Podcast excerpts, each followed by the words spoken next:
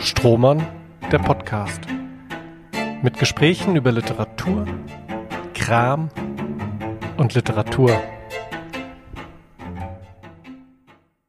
Herzlich willkommen bei einer neuen Folge von Strohmann, dem Podcast für Literatur, Kram und Literatur vom Hessischen Literaturforum im Musortur. Mein Name ist Björn Jager.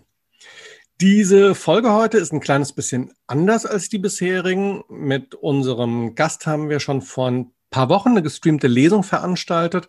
Und der Literaturteil in der, in der Folge von heute ist ein Zusammenschnitt unseres Gesprächs von damals. Und das sage ich im Vorfeld, weil der Teil sich erstens ein kleines bisschen anders anhört und wir zweitens aus rechtlichen Gründen die Lesepassagen rausschneiden mussten.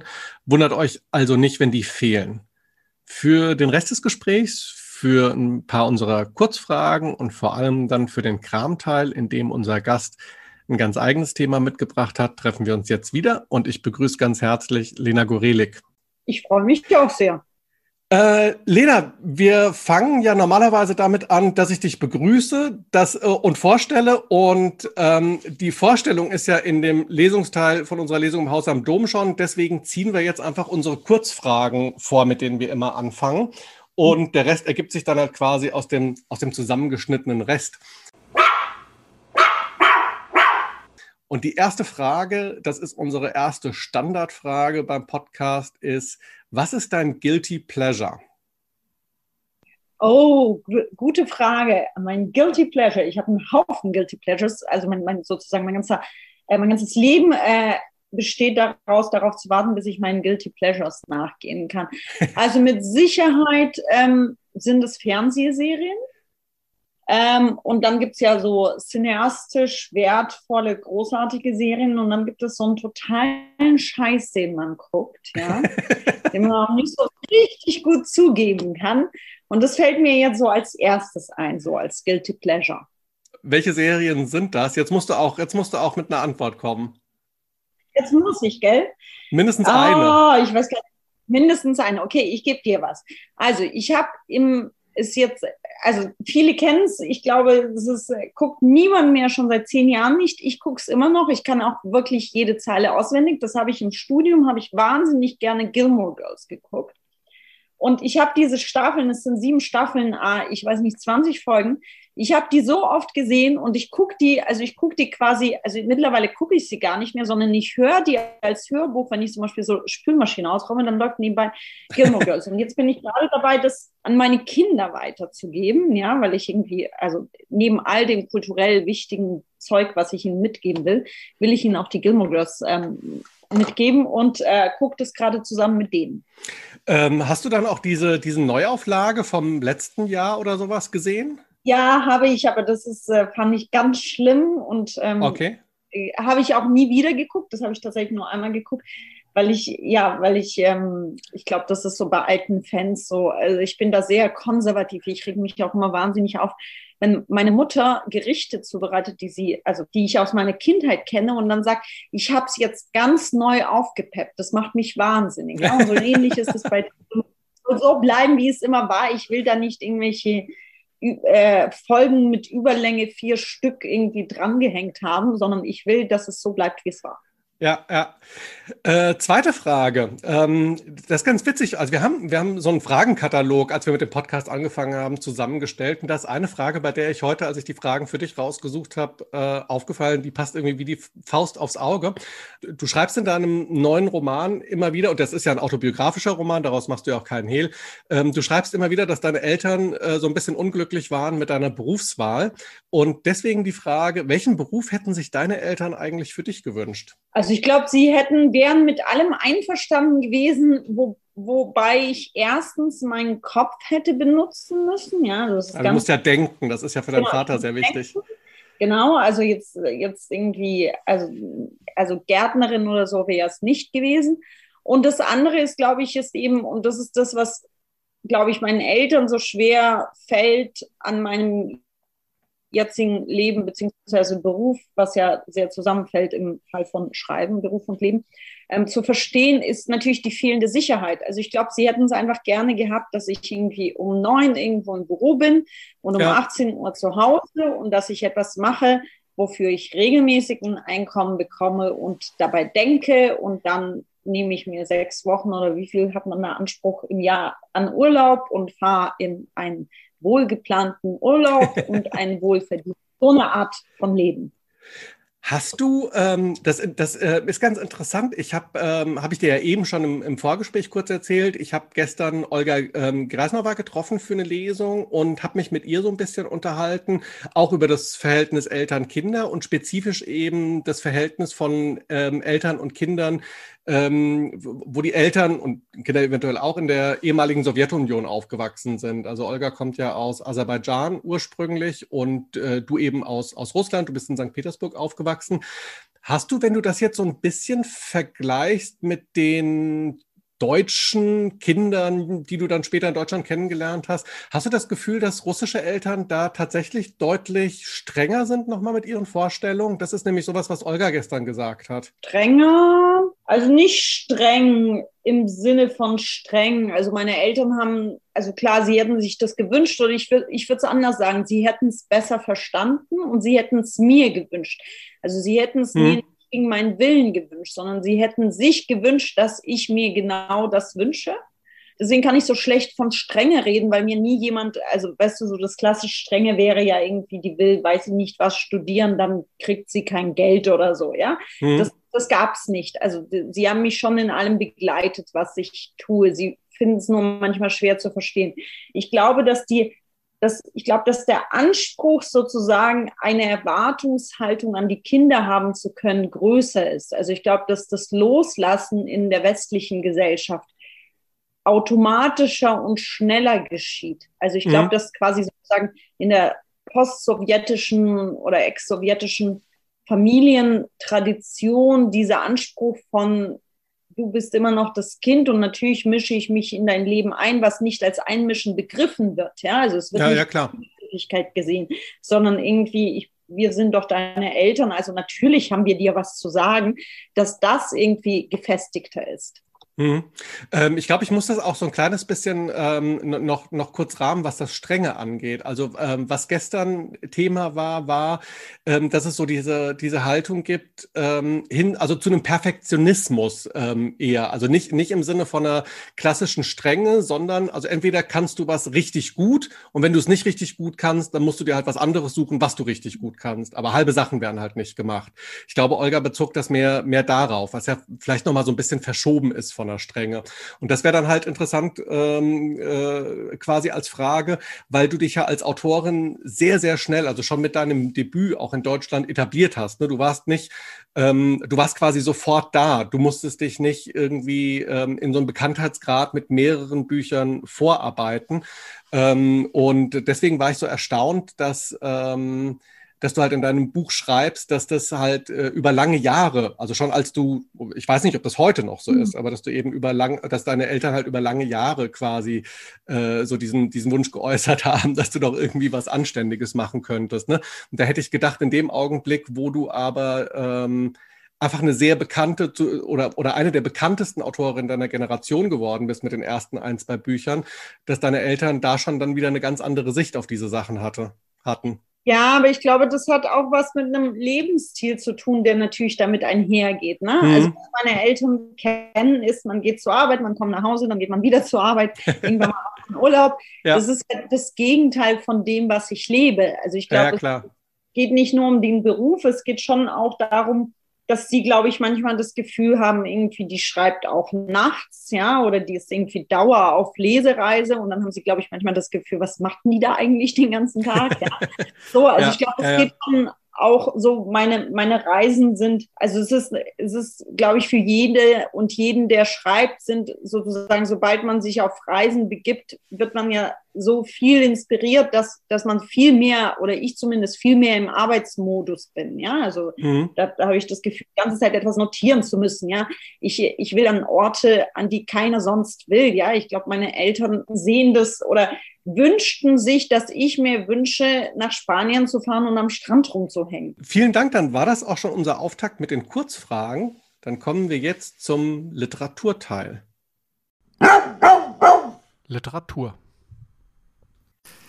Der Roman, um den es heute geht, kann als Familiengeschichte gelesen werden. Die Geschichte von Lena, die 1981 in St. Petersburg als Tochter einer jüdischen Familie geboren wird, die ersten elf Jahre dort verlebt und dann, nicht zuletzt aufgrund des immer deutlicher spürbaren Antisemitismus in Russland, mit Eltern, Bruder und Großmutter 1992 nach Deutschland emigriert, um dort unter widrigen Bedingungen Fuß zu fassen und Schriftstellerin zu werden. Den Roman so geradlinig zusammenzufassen, wäre aber grob fahrlässig. Er schwingt von der Gegenwart in die Vergangenheit und zurück. Er ist eine große Reflexion darüber, was Familie ist, was Fremdheit mit einer Familie macht. Er fragt danach, was Liebe ist, warum sie sich manchmal, zum Beispiel bei den Berührungen der Mutter, nicht ertragen lässt. Er beschreibt, wie sich ein neues Leben wie ein Keil zwischen Menschen schiebt. Er beschreibt den Versuch, viel später erst diesen Keil zu betrachten und zu verstehen. Es ist ein Familienroman, ja, eine Autobiografie, vielleicht ein Entwicklungsroman. Und je weiter wir in ihn vordringen, desto mehr wird er zu einer tief traurigen, berührenden Buch, zu einem tief traurigen, berührenden Buch einer Versöhnung mit sich selbst, mit der eigenen Vergangenheit und somit auch mit der Gegenwart. Dieses Buch heißt Wer wir sind. Seine Autorin heißt Lena Gorelik. Herzlich willkommen, schön, dass du da bist. Vielen Dank. Ähm, Lena, ich stelle dich trotzdem noch mal kurz vor. Ich habe eben schon gesagt, das ist ähm, der, der, Roman ist autobiografisch. Ja. Ähm, ein paar Lebensstationen habe ich im Prinzip schon abgedeckt. Die, die werde ich jetzt noch so ein bisschen auffüllen. Du bist 1981 in St. Petersburg geboren. Du bist 1992 mit deiner Familie nach Deutschland emigriert. Du, hast in, du bist in Baden-Württemberg aufgewachsen, hast dann in München an der Deutschen Journalistenschule studiert und anschließend an der LMU in München Osteuropa-Studien. 2004 erschien dein Debüt, Meine weißen Nächte. Es folgten zahlreiche Romane und Reiseberichte, Sachbücher und, Jugend, und ein Jugendbuch. Dein zweiter Roman, Hochzeit in Jerusalem, war für den Deutschen Buchpreis nominiert. Dein vor Wer wir sind erschienenes letztes Buch, Mehr Schwarz als Lila, war für den Deutschen Jugendliteraturpreis nominiert. Dazu hast du weitere Auszeichnungen und Stipendien für deine bisherige Arbeit erhalten und lebst heute als Schriftstellerin und Journalistin in München. Ähm, und ich würde gern bei dem Thema Schriftstellerin, Journalistin, Jugendbuch, Sachbuch, Reisebuch, Roman ähm, kurz ansetzen. Du bist ähm, also auf ganz vielen inhaltlichen Ebenen unterwegs und mich würde erstmal interessieren, inwiefern du merkst, wann ein Stoff eigentlich für welches Genre geeignet ist. Ob, da, ob, ob der Stoff das Genre vorgibt, ob du merkst, es ist so ein tastender Prozess. Ähm, also ich glaube, nur das, was ähm, mich richtig lange beschäftigt und das, was richtig tief eintaucht, da wo es auch weh tut, kann zum Roman werden. Hm. Und alles andere verteile ich auf die verschiedenen Genres. Ähm, und ähm, manchmal, es hat auch, glaube ich, viel mit dem Abstand zu tun, den ich dabei belassen kann. Also bei einem Essay bin ich natürlich, ähm, kann ich mehr außen vor bleiben und irgendwie von außen betrachten und ähm, manchmal gibt es Themen, von denen weiß ich, die beschäftigen mich jetzt, aber die werden mich nicht über zwei, drei Jahre oder wie lange es dauert, einen Roman zu schreiben, beschäftigen. Und dann gibt es einfach diese entweder Themen und manchmal sind es auch ProtagonistInnen, die einfach so lange nerven. Das ist wie so ein Kleinkind, das dann im Kopf immer, aber bitte, aber darf ich nicht, aber kann ich nicht, aber vielleicht doch, aber vielleicht übermorgen und wenn nicht jetzt, dann in mhm. zwei Minuten. Und wenn das so wenn das einfach lange genug nervt, dann wird es ein Roman. Ich habe lange überlegt, ähm, wie wir einen Einstieg in das Buch finden, ob ich sage, ähm, lies einfach mal, damit die Leute ein Gespür bekommen. Und dann ist mir aber was aufgefallen, was mit der Struktur des Buches zu tun hat. Ich habe eben schon in der Einführung gesagt, es ist keine ganz geradlinige Geschichte, die irgendwie 1981 beginnt und in der Gegenwart aufhört. Bis in die Gegenwart gehst du, also ganz zum Schluss des Buches spielt auch die Pandemie eine, eine kleinere Rolle. Ähm, den Zeitraum deckst du ab, aber ähm, ich hatte das Gefühl, es gibt ein anderes Strukturprinzip, und ich meine, ein Leitmotiv in dem Buch gefunden, zu, äh, gefunden zu haben. Und das hat mich insofern erstmal irritiert, weil ich irgendwie relativ schnell dachte, ach, das wird ein Leitmotiv. Und dann kam das aber ganz lange im Roman nicht mehr vor. Deshalb weiß ich nicht, ob du damit was anfangen kannst. Für mich gespannt. war Wasser ein ganz, Wasser. Wasser ein ganz zentrales Element. Kannst du das verstehen oder Nein. soll ich gar nicht? Das musst du jetzt wirklich erklären. Ähm, ich finde das ganz interessant, weil sehr früh im Roman, ähm, wie ich finde, in zwei relativ zentralen Passagen das Meer eine Rolle spielt. Mhm. Zum einen beschreibst du relativ am Anfang, wie dein Vater ähm, im, im Alter, möchte ich mal, möchte ich mal sagen. Äh, dazu muss ich, muss ich anfügen, obwohl hier Roman draufsteht, sagst du, es ist völlig in Ordnung, dass ja. Lena im Buch du bist und dass die Eltern von Lena im Buch deine Eltern ja. sind. Also ich muss da jetzt keine, keine musst, künstliche nein, Trennung du musst machen keine oder so. künstliche Trennung machen. Und ich glaube, damit ist es auch schon gesagt, es ist ja immer eine sehr künstliche und kunstgeleitete Trennung, die man hm. macht. Ähm, wir können gerne nochmal drüber sprechen, aber ich finde sie anstrengend und hm. aufwendig, weil man länger darüber nachdenkt, wie man es richtig formuliert, als über den Inhalt. Und deswegen würde ich sagen, wir hm. lassen es einfach weg. Ähm, also es gibt diese, diese eine Passage, in der du erzählst, dass dein Vater im Alter angefangen hat, alleine in den Urlaub zu fahren. Und ähm, es ist ihm ganz wichtig, oft in Portugal, es ist ihm wichtig, dass das Meer da ist. Und du beschreibst Meerspaziergänge, auch äh, wie er dazu neigt, am Meer Sachen zu sammeln, Muscheln zu sammeln, getrocknete Seesterne, um aus denen dann zu Hause äh, kleine, kleine Kunstwerke zu basteln. Die zweite Passage, in der das mehr wichtig ist, ist die Passage, in der du vom Tod deines Onkels sprichst, ähm, der aller Voraussicht nach sich das Leben genommen hat ähm, in Russland. Ganz klar ist es nicht, aber es ist an einem Tag passiert, an dem kein vernünftiger Mensch ins Meer gegangen wäre und er ist ins Meer gegangen. Und es spielt ähm, im letzten Teil nochmal eine größere Rolle, da wo du thematisierst, wie du schwimmen lernst, wie lange es gedauert hat und ähm, wie gerne du schwimmst. Das war für mich auch so eine, so eine Szene, in der du so eine Art Selbst, Selbstermächtigung, ähm, ähm, so ein Akt der Selbstbemächtigung anstrebst, quasi dir das beizubringen. Und warum mir das so haften geblieben ist, war, ähm, weil ich das Gefühl hatte, dass dieses Buch auch in, in so Wellenbewegungen funktioniert. Ne? Also du startest in der Gegenwart, dein gegenwärtiges Ich fängt an zu sprechen und die Situation der Gegenwart in deiner Familie zu reflektieren. Und in so Wellenbewegungen kommen dann Anekdoten und Geschichten aus der Vergangenheit rein, überdecken die Gegenwart, die Wellen ziehen sich wieder zurück. Und deswegen hatte ich das Gefühl, das ist irgendwie ganz eng miteinander verbunden. Auch wenn es vielleicht nicht intendiert war. Genau, es war nicht intendiert. Es ist interessant, dass du es ansprichst, weil ich tatsächlich bei den, also äh, ähm, bei den Lesestellen, die ich für heute ausgesucht habe, zwei ausgesucht habe, die du gerade erwähnt hast. Das war jetzt wirklich ähm, quasi ein Glücksspiel. Ähm, ich habe das mit den, also ich habe das Schreiben auch als eine Wellenbewegung erlebt. Ich hm. habe ich hatte immer das Gefühl, also Wellen haben ja auch dieses Tragende, ne? Mhm. also so man muss ja eigentlich nicht so viel machen. Die nehmen einen mit, mhm. manchmal auch, also nehmen einen zu viel mit. Ähm, und genau das Gefühl hatte ich beim Schreiben. So, es ist wie eine Welle. Es war, es hat mich nicht angestrengt. Mhm. Also es war, es war ein schmerzhaftes Schreiben und es war manchmal überwältigend, auch im Sinn einer Welle.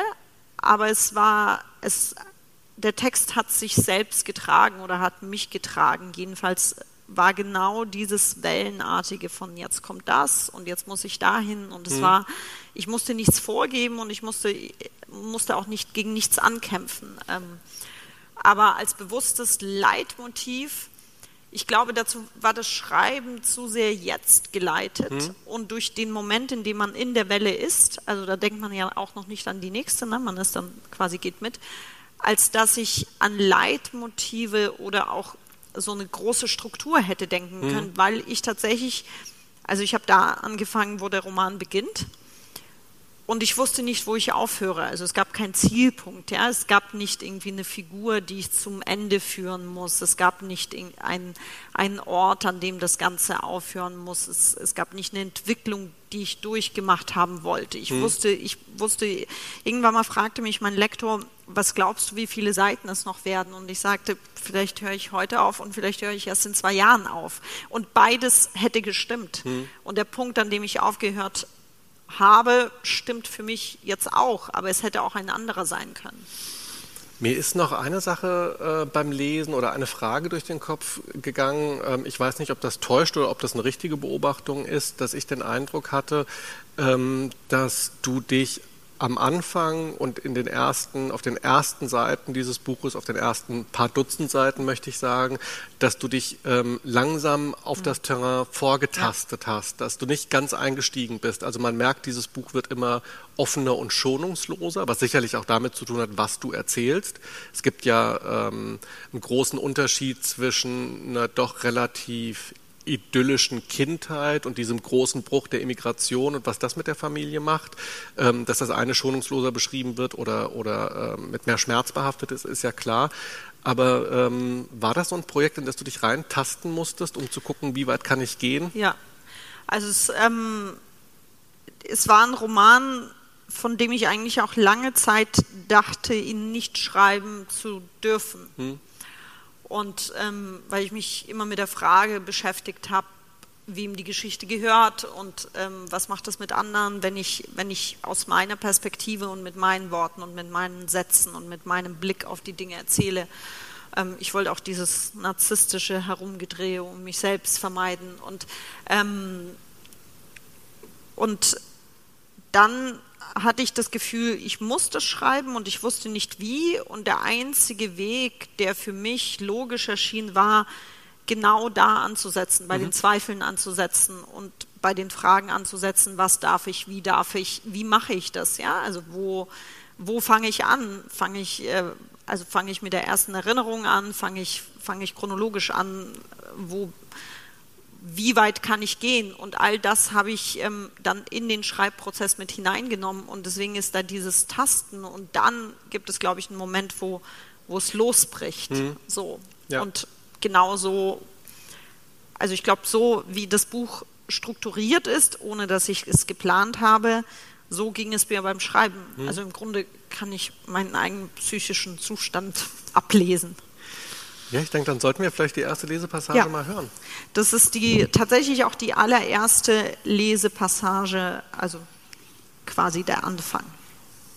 Lena, es gab im letzten Herbst eine Veranstaltungsreihe, die hieß ähm, Das Unbehagen in der Fiktion, mhm. glaube ich. Da, ähm, die habe ich, mir, hab ich mir angeschaut, da warst du zu Gast in Göttingen bei der Veranstaltung und hast eine Anekdote erzählt nämlich wie du deinen ersten Roman geschrieben hast, der schon autobiografische Züge schreibt, wie du der Meinung warst, das aber gut versteckt zu haben und wie du dann, ich weiß nicht, ob von deinem Nachbarn oder deinem Vermieter darauf angesprochen ja. wurdest, ähm, ob es sein kann, dass du eventuell Hilfe brauchst, erkenne da eine gute Therapeutin. Genau.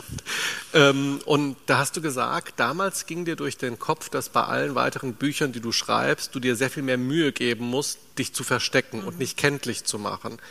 Und jetzt haben wir hier aber ähm, einen Roman, in dem ähm, du sofort erkenntlich bist. Und du hast in der Veranstaltung auch gesagt, irgendwann im Laufe der letzten Jahre hast du festgestellt, dieses sich verstecken und sich unkenntlich machen ist genau der falsche Weg. Du musst, ähm, äh, du, du hattest geradezu das Gefühl, dich öffnen zu müssen. Du musst erst recht über dich äh, erzählen und dich nicht verstecken. Kannst du ähm, noch nachvollziehen, wie diese Entwicklung ähm, zustande gekommen ist, mhm. warum du das Gefühl hattest, äh, quasi verdecken zu müssen, um irgendwann an den Punkt zu kommen, das Gegenteil zu tun?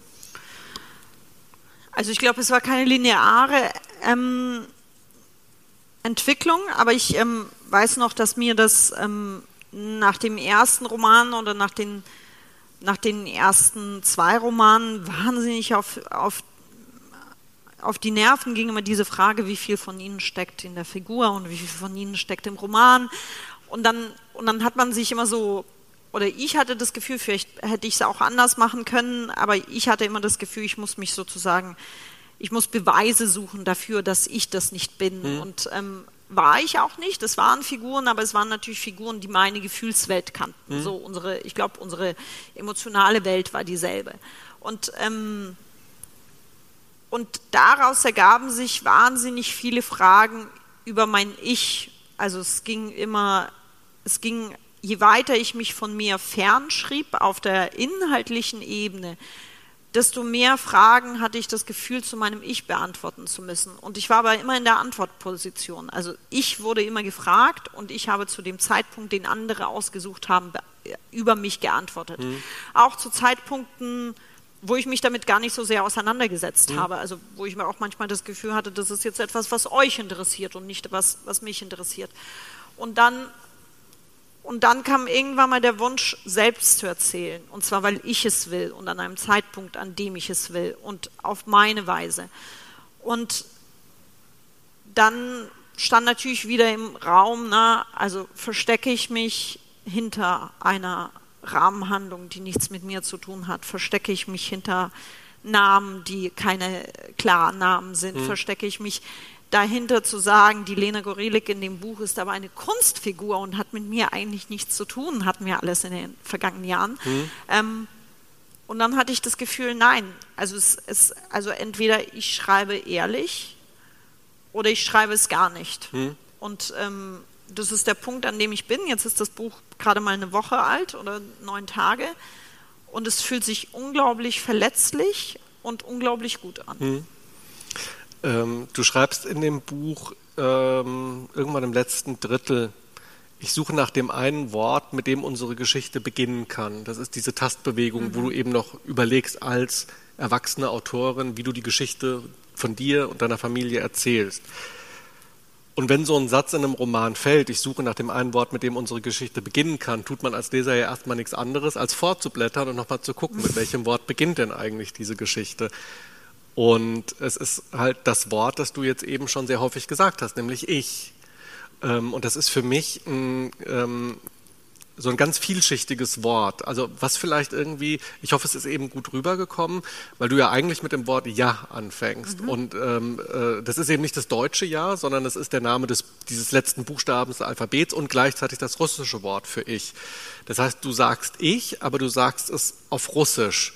Und ich habe das Gefühl, dass in, diesen, ähm, in dieser mh, hm, Konstellation Ich zu sagen, auf Deutsch, auf Russisch parallel auch sowas wie ein Grundkonflikt steht, ähm, der zwischen dir und deinen Eltern spürbar wird am Anfang dieses Romans. Ähm, du hast eben gerade selbst gesagt äh, über, deine, ähm, über dein Verhältnis zu deinen Eltern, wir kennen uns nicht, aber wir lieben uns. Also, dass da Liebe äh, im Raum ist, das ist von Anfang an, äh, steht außer Frage. Aber am Anfang gibt es ja auch diese Kämpfe.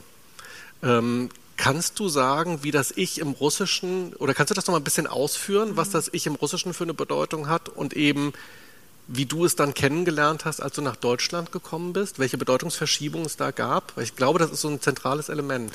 Ja, ich glaube, dass im Russischen, also deshalb auch dieser Satz, Ich ist der letzte hm. Buchstabe im Alphabet, dass Ich immer hinten angestellt wird. Ähm, also im so war es auch durch das System, in dem man lebte und auch immer eben sehr auf die anderen angewiesen war und in dem jegliche Individualität meistens dazu führte, dass man ein nicht besonders glückliches Leben führte, ähm, wurde dieses Ich immer unterdrückt. Also es war fast, fast peinlich, ein Ich zu haben. Und ähm, dann kam ich in eine Gesellschaft, in der das Ich sehr gestärkt wurde und also übertrieben gesagt, also alles muss personalisiert werden und alles muss individualisiert mhm. werden mhm. und alles muss anders sein als bei anderen und ähm, und da sind auf einer emotionalen Ebene für mich Welten aufeinander getroffen. Also auch, auch in dem Verständnis natürlich, damit, also mit ganz vielen Ichs bröselt ja auch jede Gemeinschaft so ein bisschen mhm. auseinander, auch die familiäre. Mhm. Und, und auf der einen Seite hatte ich das Gefühl, dass für etwas in mir die Freiheit da ist plötzlich, weil ich mich ähm, auch schon im sowjetischen System und auch als Kind eben ein Ich, ein sprechendes Ich, auch ein schreibendes Ich, ein Ich, das äh, gerne auch Dinge gesagt hätte, für die es dann immer hieß, jetzt nicht so laut, das darf man aber nicht sagen. Ähm, also dieses Ich sozusagen immer unterdrückt worden ist, und zwar weniger von meinen Eltern als vom System. Es war einfach nicht erwünscht. Und von meinen Eltern wahrscheinlich in gewisser Weise auch, um mich zu schützen. Mhm. Und, ähm, und dann kam ich in ein System, in dem das Ich, also ich, ich überlege gerade, ob ich es wertfrei sage, aber eigentlich positiv gewertet wurde. Ähm, und und dann stand ich da und wusste nicht, was ist denn mein Ich, also was ist denn meins. Ich kenne nur, ich kenne nur das Ich, das, das irgendwie hm. untergeht in der Masse. Und die anderen haben dieses sehr vorlaute Ich, hm. was mir manchmal auch zu viel war und ich das Gefühl hatte, irgendwie die Empathie geht verloren unter Menschen und ich wusste nicht, was mein Ich ist und, und wackelte da so hin und her und ähm, musste das finden. Und diese Suche, hat dann manchmal, also weil du auch gefragt hast nach dem Verhältnis zu meinen Eltern, dazu geführt, dass ich mich dann so wie so was, was ja viele in der Pubertät machen, aber mhm. ich glaube, bei mir hielt es einfach noch mal ein paar Jährchen länger an. So, so ein Nein, auf keinen Fall, auf mhm. keinen Fall. So, also so wie man, weiß ich nicht, mit 13 auf gar keinen Fall die Musik hören kann, die die Eltern hören, nicht weil man die Musik schlecht findet, sondern weil die Eltern sie hören. Und ähm, und da einen Weg zu finden und zu, zu auch zu schauen, also sich überhaupt die Frage zu erlauben, wo platziere ich mein Ich und wie definiere ich hm. es, das hat echt lang gedauert. Also im Nachhinein denke ich, was hast du eigentlich gemacht die letzten Jahre? Aber es hat wirklich lang gedauert. Ähm, ich habe das Gefühl, dass aus dieser äh, Konflikthaltung, ähm, also quasi zwei Familienteile, die eine andere Definierung davon haben, wie Individualisierung aussieht, wie Familie aussieht oder sowas, eben auch dieser einerseits dieser Konflikt ähm, sich auswächst, ähm, der darin mündet, dass deine Mutter, dass du immer wieder schreibst, also dein Vater, dein Vater zum Beispiel steht zu deinen Lebens, Lebensentscheidungen etwas skeptisch gegenüber, ne, dass du die Autorin geworden bist. Das ist ja irgendwie sowas, was äh, Sicherheit ist deiner mhm. Familie sehr wichtig, die du quasi als freie Autorin nicht unbedingt hast. Von deiner Mutter kommt immer wieder der Vorwurf, äh, wir sind ja eigentlich keine richtige Familie mehr. Also mhm. das ist quasi der, dieser Grundkonflikt, der am Anfang sehr präsent im, im, im mhm. Buch steht und dann durchdekliniert wird. Ähm, und ich habe aber das Gefühl, es ist ja natürlich nicht nur auf, das, äh, auf diese Frage zwischen ich in Russland und ich in, äh, in, in Deutschland zurückzuführen. Ähm, du hast auf der einen Seite auch oder auf der anderen Seite auch äh, beschreibst du sehr viel, das hast du eben auch gelesen, wie dein Vater dich immer fragt, also was steht jetzt als, also welche Aufgabe musst du als nächstes bewältigen? Und vor allem dieses wichtige denk. Also dein Vater mhm. ist ein sehr logischer Mensch. Ja. Du schreibst so eine schöne Schachepisode, wo er dich immer wieder dazu drängt, dass du mindestens drei, vier Züge im Voraus denken musst. Also es ist Denken nicht im Sinne von kontemplativ nee. über etwas nachdenken, sondern wie auch bei den Sudokus logisch denken. Mhm. Das ist wahrscheinlich so eine zweite Konfliktlinie, die da durchbricht. Also du quasi so ein bisschen als Außenseiterin, die eher so auch das, das Künstlerische, das Wilde, das Freie schätzt, äh, was hingegen bei deinen Eltern halt irgendwie so was Undenkbares ist. Ja, es ist einfach, also ich glaube, es ist einfach das System in dem sie es so gelernt haben, wo man ja auch auf das Logische angewiesen war, wo man darauf angewiesen war, dass A zu B führt und mhm. auch zu wissen, zu wel also das zu welchem B sozusagen A führt, damit man dementsprechend handeln konnte.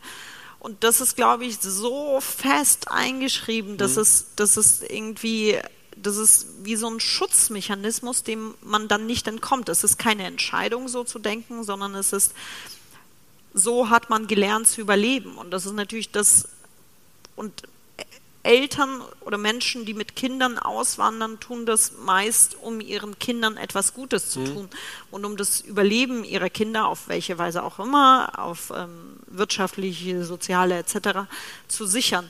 Und das ist für meinen Vater, glaube ich, manchmal oder für meine Eltern schwer verständlich, dass ich die Sicherheit, die sie mir schenken wollten, also ich weiß nicht, ob Sie es so formulieren würden, aber vermutlich auch mit Füßen getreten hm. habe. Es tut mir leid, das so hm. sagen zu müssen, aber, aber Sicherheit ist für mich tatsächlich der, also der allerletzte Wert in einer sehr langen Liste. Und Sicherheit ist das, was Sie mir bieten wollten. Und ähm, das ist wahrscheinlich ein Lernprozess für uns alle gewesen, mhm. dahin zu kommen, dass wir vielleicht auch Sicherheit unterschiedlich definieren. Also dass ich mich nicht, ich, die Sicherheit, die Sie als Sicherheit kennen, gibt mir nichts und wenn überhaupt schränkt sie mich ein und ich fühle mich eher sicher, wenn ich meinen Weg ausloten kann. Dann fange ich an, mich sicher zu fühlen. Das ist da, wo es für sie zu wackeln beginnt. Mhm. Und sich trotzdem wiederzufinden, ist für eine Familie ein sehr brüchiger Stolperfallen, aus, mit Stolperfallen ausgelegter Prozess. Es gibt noch den dritten Punkt, der ähm, so eine Art Entfremdungsprozess anstößt. Das wird im Laufe der, der Lektüre oder im Laufe des Lesens äh, deutlich. Und das ist der Punkt, den du eben gerade schon angesprochen hast, die Immigration selbst, der Zeitpunkt der Immigration. 1992 entscheidet ihr euch, es kommt zu einem antisemitischen Vorfall, also dein mhm. Vater wird antisemitisch beschimpft in der, in der Tram. Und ähm, entscheidet darauf hin, dass quasi das Angebot Deutschlands wahrgenommen wird oder dass sie versuchen, dieses Angebot wahrzunehmen, ähm, im Rahmen dieses Kontingentflüchtlingabkommens äh, nach Deutschland zu gehen, wo ähm, Deutschland Russland angeboten hat, auch sowjetischen ähm, Juden nach Deutschland zu kommen, um die jüdischen Gemeinden hier wieder aufzubauen quasi. Ähm, diese Entscheidung trefft ihr 92, reist dann aus. Ihr kommt aber eben nicht in eine in, in, paradiesische Zustände an, sondern eben in ein Flüchtlingsheim. Und was im Roman immer deutlicher wird, ist, äh, was über die zweite Hälfte des Romans so das bestimmende Gefühl ist, würde ich sagen, ist die Scham. Mhm. Und dass die Scham, ich habe ganz am Anfang gesagt, dass diese Ausreise ein Keil zwischen die Familienmitglieder treiben wird. Und ich habe das Gefühl, dass Scham so der treibende Faktor ist. Kannst du dazu, kannst du da ein bisschen was zu sagen? Ja. Also ich habe, ähm, ich glaube, das hat viel damit zu tun, dass ich einfach eine sehr kindliche Wahrnehmung hatte und natürlich diese Entscheidung der Ausreise nie selber getroffen habe. Das heißt, für dieses Gefühl als fremd und als anders und damit auch als minderwertig, so habe ich das zumindest erlebt, ähm, wahrgenommen zu werden, das ist keine Entscheidung, die ich getroffen habe. Mhm und deswegen war ich dem, glaube ich, so ausgeliefert, weil, weil man als, und weil ich als Kind auch, weil meine Vorstellung einfach eine kindliche war. Ich dachte, das ist, es ist der Westen und da gibt es irgendwie leckere Sachen zu essen und es gibt Barbies und viel weiter ging meine Vorstellung auch nicht. Also, also diese es andere. Ist bunt, das Grau genau, ist endlich weg. Genau, so. Und das ist ein Abenteuer und ich fahre mit dem Nachtzug. Ja? Also ich habe auch nicht so richtig weit über den Nachtzug hinaus gedacht. Ähm, und dann war ich da plötzlich und war sichtbar als etwas, wofür ich mich nicht entschieden habe. Und, ähm, und konnte dem nicht entkommen. Hm. Und, und ich hatte die Sicherheit verloren des ähm, Wissens, dass die Eltern eben wissen, wie, wie die Welt funktioniert. Also dieses, ähm, das kennen wir alle und das kennt jedes Kind mit oder ohne Migrationsgeschichte, kennt jedes Kind, weiß ich nicht, in der Schule ausgelacht und ausgeschlossen zu werden. Und dann geht man nach Hause und weiß, da ist irgendwie die Welt sicher. Mhm. Und ich ging nach Hause in dieses Zuhause hinter Stacheldraht, wo es Schlägereien und Messerstechereien gab und meine Eltern noch unsicherer waren als ich. Und damit war nichts. Also da war, es gab keinen sicheren Ort. Und ähm, und ich fühlte mich dem so ausgeliefert, dass ich mich tatsächlich, also in meiner Erinnerung, einfach jahrelang einfach geschämt habe für, für mich. Also auch für meine Eltern, auch dieses klassische von. Für die Unsicherheit auch, ne? Also das ist. Da für alles, was ich war. Es hm. war, als wäre ich falsch. Es hat sich angefühlt, als wäre ich falsch. Und ähm, also auch dieses klassische von mir sind die Eltern peinlich, aber, aber auch wirklich für die Art, wie ich agiere, wie ich spreche, wie ich, deswegen wurde das Sprechen irgendwann mal so wichtig und dieses Ergreifen der Sprache war dann wie so, ich beweise, dass ich doch kann, mhm. darf. Ähm, und, und diese Scham bekommt im Nachhinein, und das ist, glaube ich, auch etwas sehr Klassisches, eine zweite Scham, nämlich die Scham, sich dafür geschämt zu haben. Ja also dieses, warum, warum bin ich nicht stärker gewesen? Warum habe ich verdammt nochmal nicht auch meine Eltern nicht gesehen? Also das mhm. kam auch erstaunlicherweise oder peinlicherweise erst beim Schreiben, mhm. ähm, dass ich immer nur gesehen habe, was sie mir nicht geben konnten und nie gesehen habe, dass sie mir ja die Stärke gegeben haben, da durchzugehen. Ja. Also dass, dass sie mir vielleicht das viel Wichtigere mitgegeben haben. Du beschreibst sehr anschaulich und, und extrem bedrückend. Ähm, deswegen denke ich, ist dieses Buch in der jetzigen Zeit auch so extrem wichtig, wie Zustände in solchen Wohnheimen, in solchen Flüchtlingsunterkünften sind, die sich ähm, ja bis heute, glaube ich, auch nur graduell verbessert haben.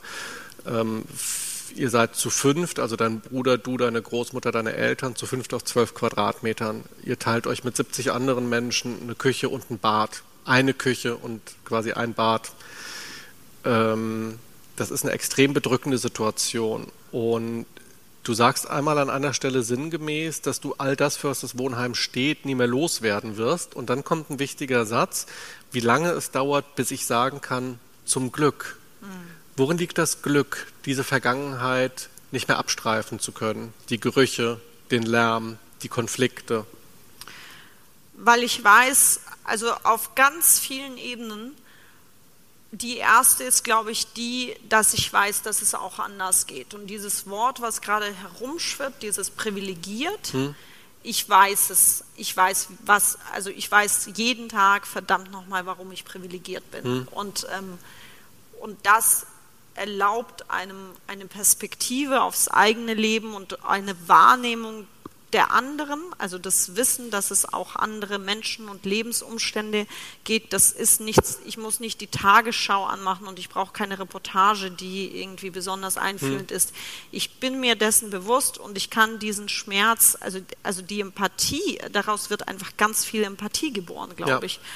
Ähm, das ist das Erste. Und das Zweite ist, dass sich natürlich, und es ist dieser alte, beinahe banale Spruch, was uns nicht umbringt, macht uns stark. Aber ja, ich habe Stärke daraus gewonnen. Ja. Und, ähm, und ich habe vielleicht auch die Art, wie dieser Roman geschrieben ist, vielleicht habe ich die dadurch, dass ich dort gelebt habe, vielleicht habe ich sie da, also so fühlt es sich an, weil ich dort natürlich nicht schreiben gelernt habe. Deswegen klingt es fast esoterisch, aber es fühlt sich so an, als ich hätte so nicht schreiben können, wenn ich nicht hinter diesem Stacheldraht gelebt hätte. Ähm, stimmt vielleicht nicht, aber es hm. fühlt sich so an, jedenfalls. Ich glaube, dann wird es Zeit für die nächste Passage. Ja, und ich würde jetzt natürlich warnen, also ich muss kurz blättern, weil jetzt muss ich, habe ich natürlich das Gefühl, genau eine dieser Passagen lesen zu, zu wollen. Ha, und ihr habt sie gefunden. Ich würde gerne nochmal ähm, an das zurückgehen oder dorthin zurückgehen, was ich am Anfang gesagt habe. Also weil wir jetzt ähm, gerade im letzten Gesprächsblock viel über Entfremdung, Auseinanderdriften gesprochen haben. Und gleichzeitig habe ich aber in der Einführung gesagt, es ist eigentlich für mich ein ganz großer Roman der Versöhnung und der Aussöhnung mit allen. Das hat bis jetzt im Gespräch überhaupt noch keinen, noch keinen Raum gehabt. Ähm, und das Buch macht ja auch was ganz Interessantes. Es fängt in der Gegenwart an und deutet gewisse Differenzen an. Da ist die Mutter, die immer sagt, wir sind keine Familie mehr. Da ist der Vater, der so ein bisschen Unverständnis hat. Also in dem Maße, in dem sich quasi Familienleben ähm, für deine Elterngeneration auflöst, Heimatverlust, die Verwandtschaft ist da geblieben, Großmutter stirbt, ähm, geht das Leben für dich in eine ganz andere Richtung. Du lebst in einer Patchwork-Situation, die deine Eltern auch nicht nachvollziehen können. Ne? Und dann da wird eben diese, wird diese Differenz halt aufgemacht. Und dann erzählst du aber über die Kindheit und die ist, ähm, die hat ja wirklich was sehr Idyllisches. Die Sommer auf der Datscha mit deiner Großmutter, ähm, das, wie dein Vater dir Lesen beibringt, diese Anekdoten, die du erzählst, ist ja ein sehr anekdotenlastiges Buch, auch immer so kleine Episoden auch aufgeteilt.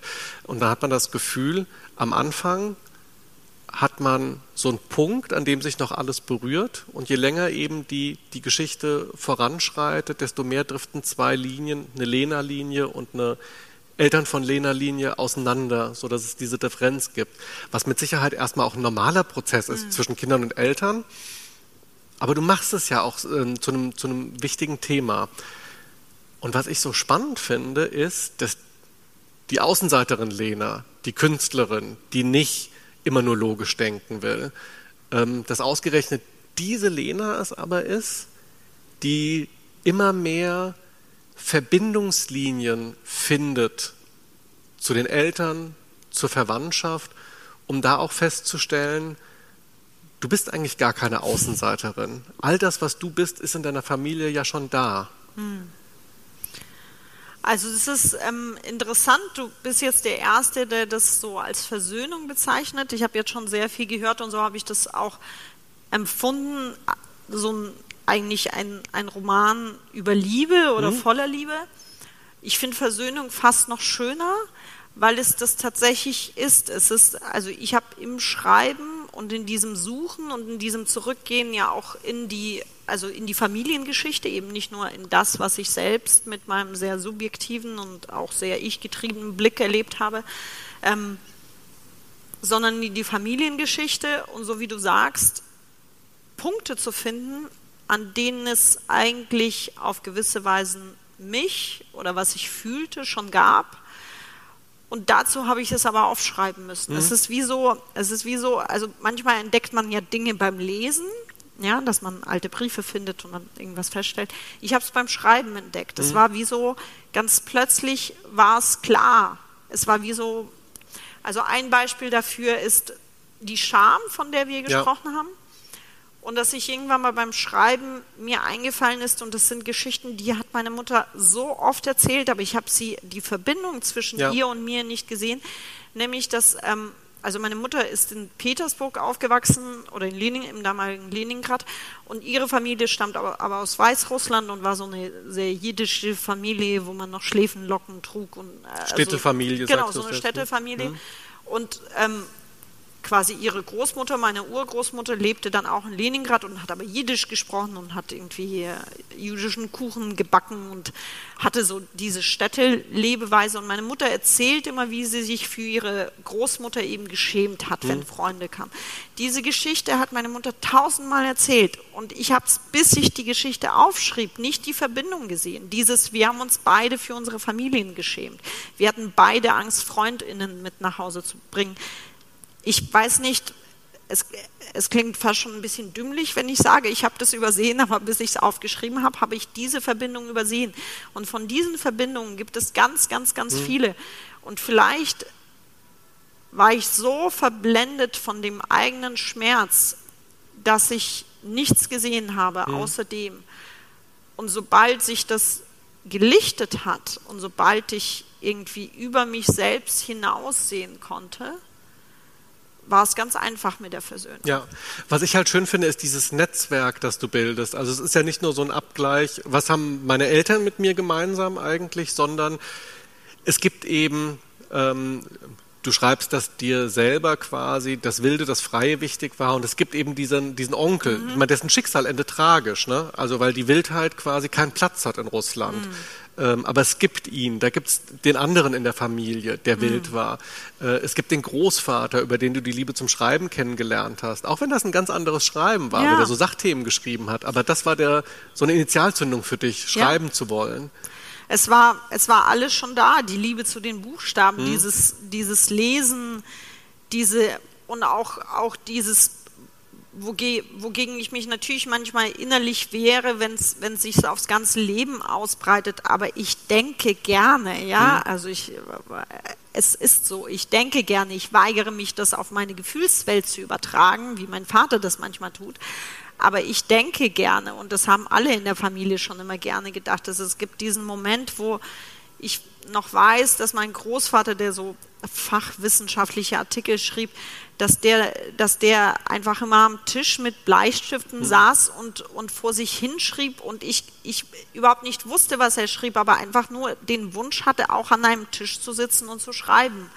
Ähm, äh, es gibt dieses, die Bedeutung der Worte, also dass, dass bei uns ganz viel erzählt wurde eben, wo es nicht nur inhaltlich um Geschichten ging, sondern es darum ging, was hat jemand gesagt, wie hat jemand etwas formuliert. Das mhm. spielte eine ganz, ganz, ganz große Rolle.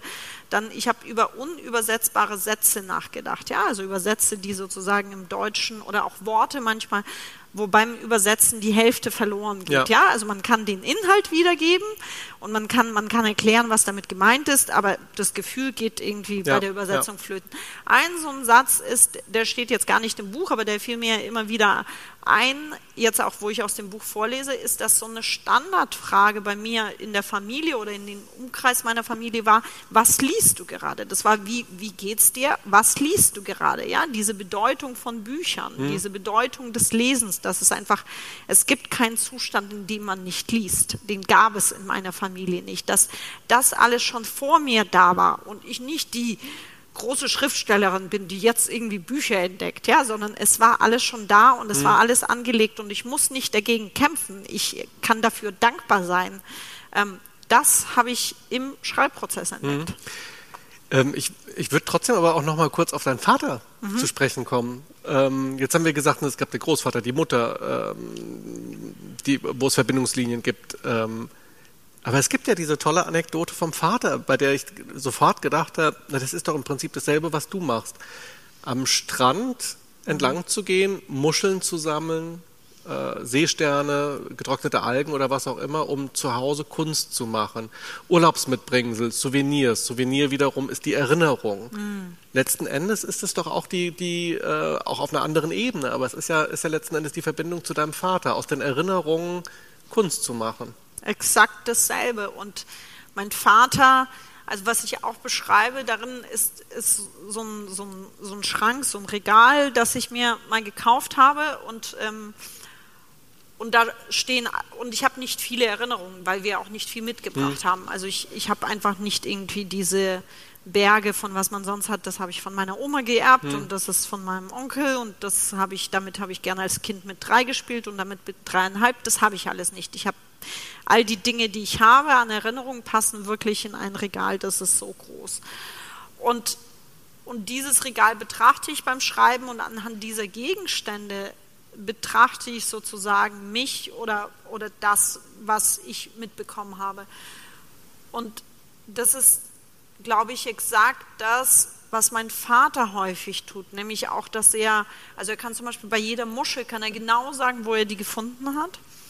Und er erzählt die Dinge ganz oft anhand von Gegenständen. Also es ist kein, kein emotionales Erzählen, sondern ein sehr gegenstandgeleitetes oder wortgeleitetes Erzählen. Also dass er sagt, es gab dieses Wort und, und daraus entwickelt sich die Geschichte. Und das ist fast ein Prinzip des Schreibens, was mhm. ich aber nicht bewusst, das war kein Konzept, ich, ich habe nicht gedacht, so mache ich das. Aber ich habe dann beim Schreiben gemerkt, es kommt mir bekannt vor, ja, also ich habe das nicht erfunden, es ist nicht, es ist ähm, im Grunde im Grunde ist alles schon da gewesen. Ich weiß nicht, ob man, wenn ich das so zusammenfassend sage, dann äh, habe ich fast das Gefühl, sagen zu müssen, naja, echt, bist du jetzt die Erste, die, der das auffällt, muss man da jetzt echt noch ein Buch drüber schreiben.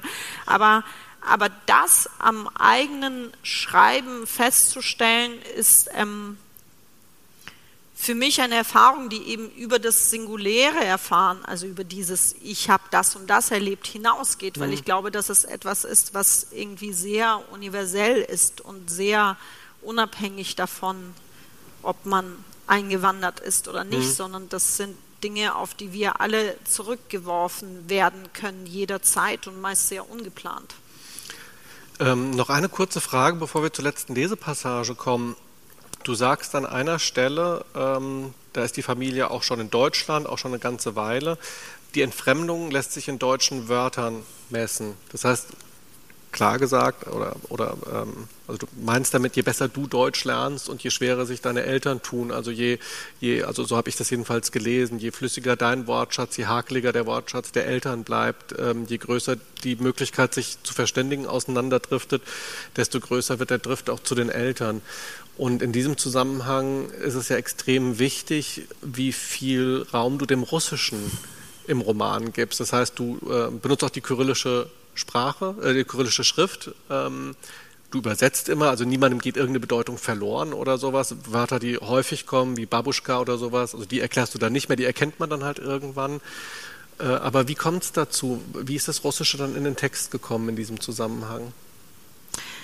Wort für Wort, genauso wie die Entfremdung Wort für Wort passiert. Mhm. Weil was ich nämlich meinte, und das kennt, glaube ich, auch jede Familie, die eine Migrationsgeschichte ähm, hinter sich hat oder vor sich oder in sich stecken hat, ist, dass, dass die Sprache angereichert wird mit Fremdwörtern. Ne? Also mein Russisch ist sozusagen Ja, jedu na Lesereise.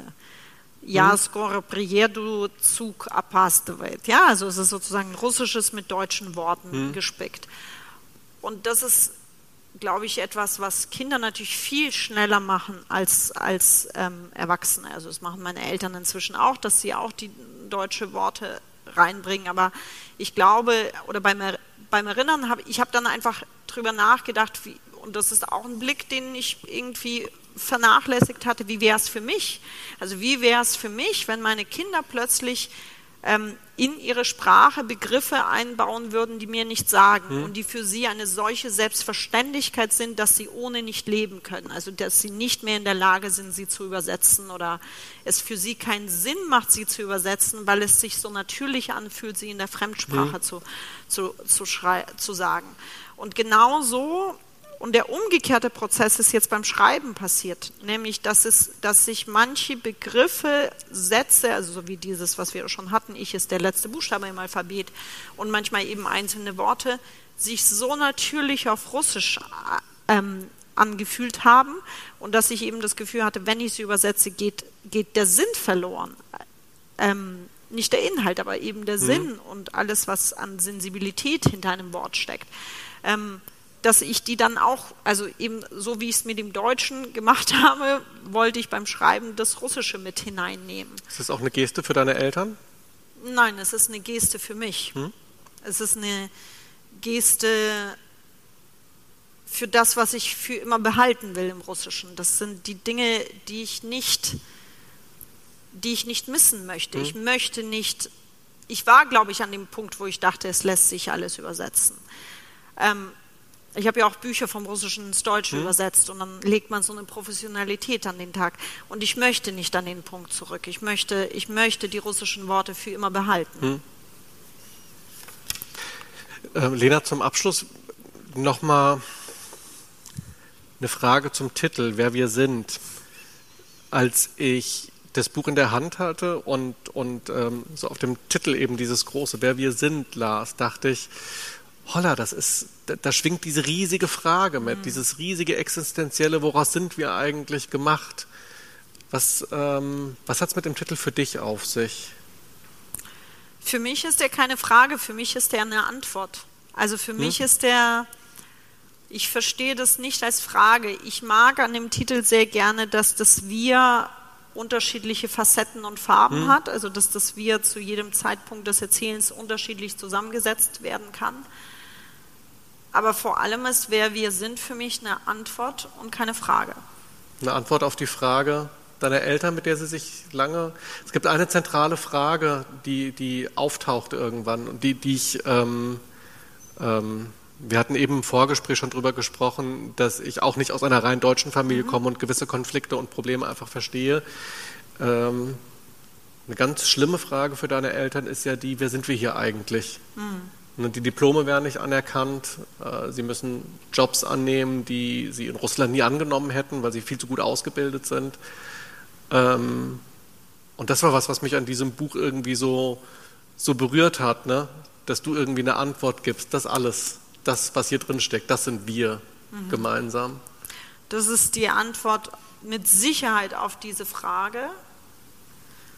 Und ich glaube, es ist die Antwort auf, auf die Fragen, die mir ganz häufig gestellt werden, also all die Fragen von wer sind Sie, also was fühlen Sie sich, was fühlen Migranten im Generellen und bestimmte Minderheitengruppen im Speziellen etc. Mhm.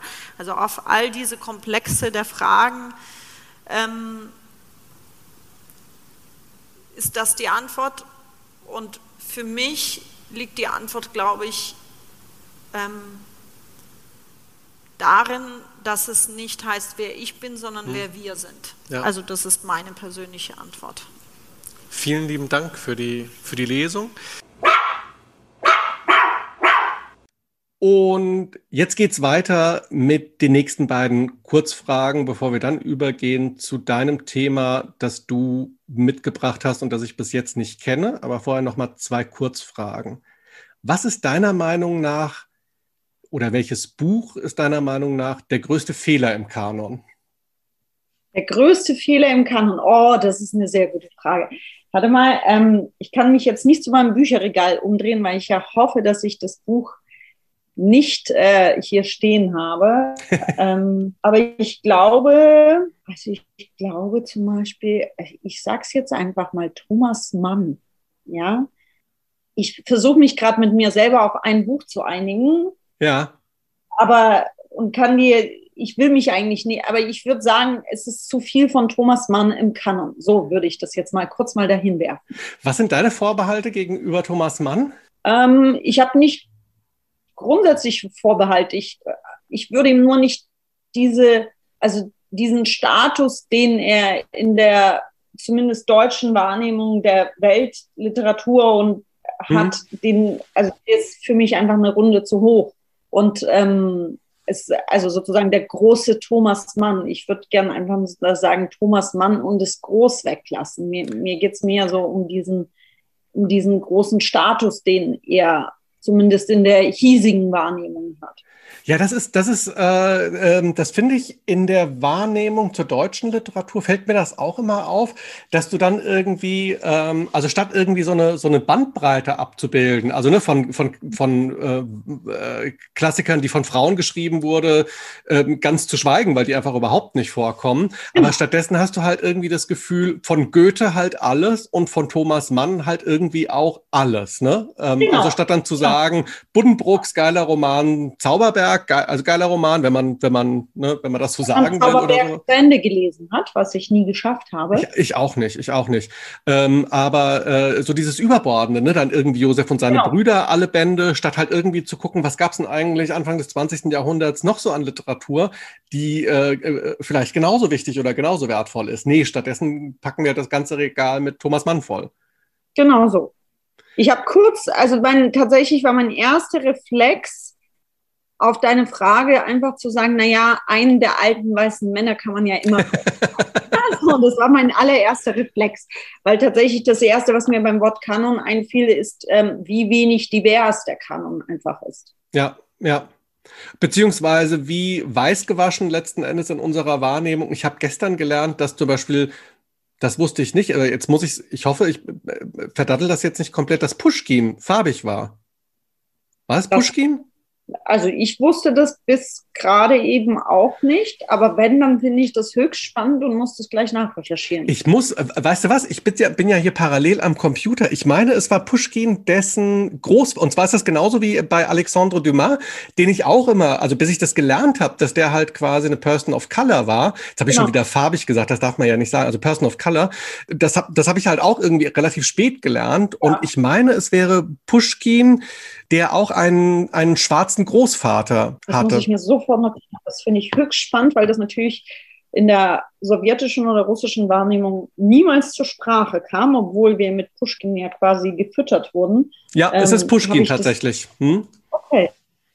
Da ist quasi der, der, der Großvater, meine ich, kommt aus quasi einer afrikanischen äh, Kolonie, also keiner russischen Kolonie. Die hatten ja in Afrika keine Kolonien, aber äh, der hat irgendwie so einen, einen Sklavenhintergrund. Und das finde ich halt wahnsinnig interessant, dass es quasi die Literaturwissenschaft sogar geschafft hat, ähm, solche Aspekte auszublenden. Ne? Also, dass es nicht ja. total natürlich ist. Also natürlich, mein, mein, mein Partner zum Beispiel ist Franzose, der wusste, dass Alexandre Dumas ähm, ähm, auch afrikanische Vorfahren hatte. Aber ähm, hier in Deutschland Deutschland, glaube ich, ist das wirklich was, was viele erst relativ spät wahrnehmen, so als Fun Fact. Wusstest du übrigens das oder sowas? Ne? Es läuft halt genau, halt nicht genau, natürlich mit. Ja.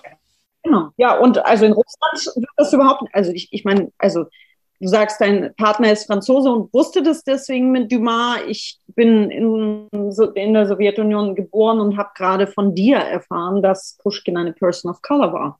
Ist äh, nochmal ein anderes Verhältnis in Russland und in der ehemaligen Sowjetunion, was Minderheiten angeht. Ne? Das ja. ist ja auch was, was du in deinem Buch ausführlich beschreibst. Dann kommen wir jetzt aber zur Anschlussfrage, die geht genau in die gegenteilige Richtung. Welches Buch gehört denn deiner Meinung nach unbedingt in den Kanon?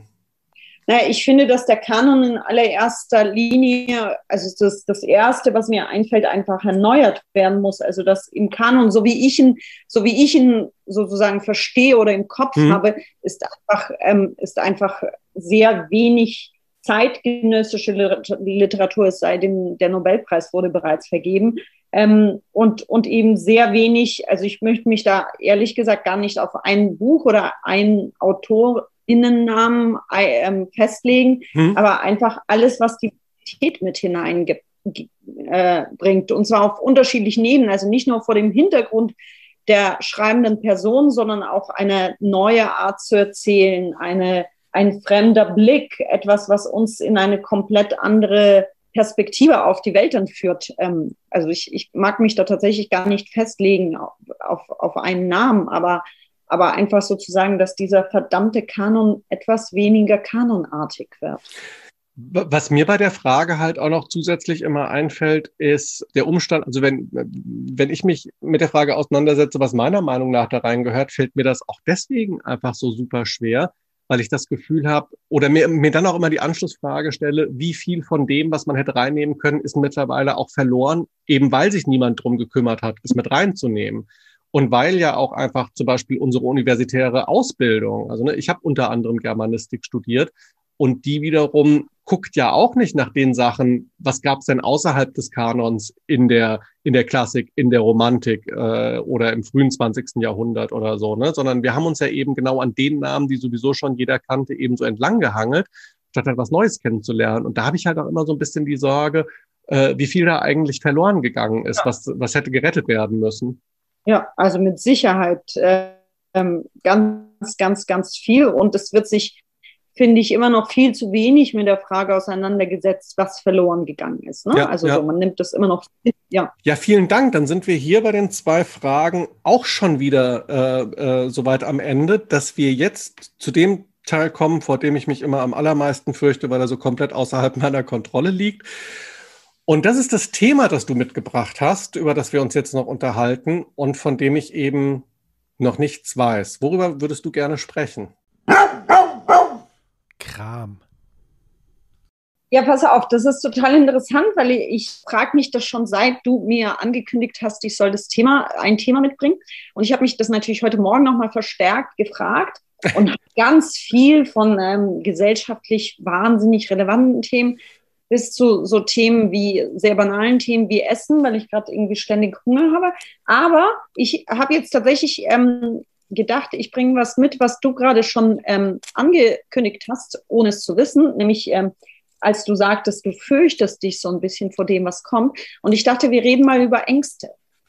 Oh, das finde ich super. Da war eine kurze Pause, bis, bis du das gesagt hast, war so eine ganz kurze Pause.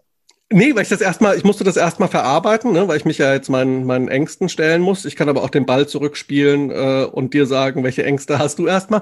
Aber ich musste, ähm, ich bin im Kopf nochmal so durchgegangen, was waren eigentlich bis, bisherige Themen und tatsächlich waren Themen, die an Emotionen geknüpft sind, sind bis jetzt überhaupt nicht vorgekommen. Das mhm. muss ich gerade noch mal durchgehen. Deshalb habe ich gezögert. Und das finde ich halt so spannend, ähm, weil ich ja denke, dass wir in unserem Alltag einfach so dermaßen emotionsgeleitet sind, aber alle Leute bringen immer nur Sachthemen mit. Ähm, hm. Eine, eine Autorin, Caroline Kallis, hatte mir gesagt, also sie, sie, hat dann nachher das Thema Fragen ausgewählt und hatte gesagt, sie hat so ein bisschen hin und her überlegt, ob sie über das Thema Fragen sprechen will oder über das Thema Tod. Und das Thema Tod sei ja dann aber doch zu schwer vorgekommen. Und insofern sind jetzt Ängste quasi das erste Mal, dass wir uns an, an was Emotionaleres ranwagen. Was hast du für ein Verhältnis zum Thema Angst?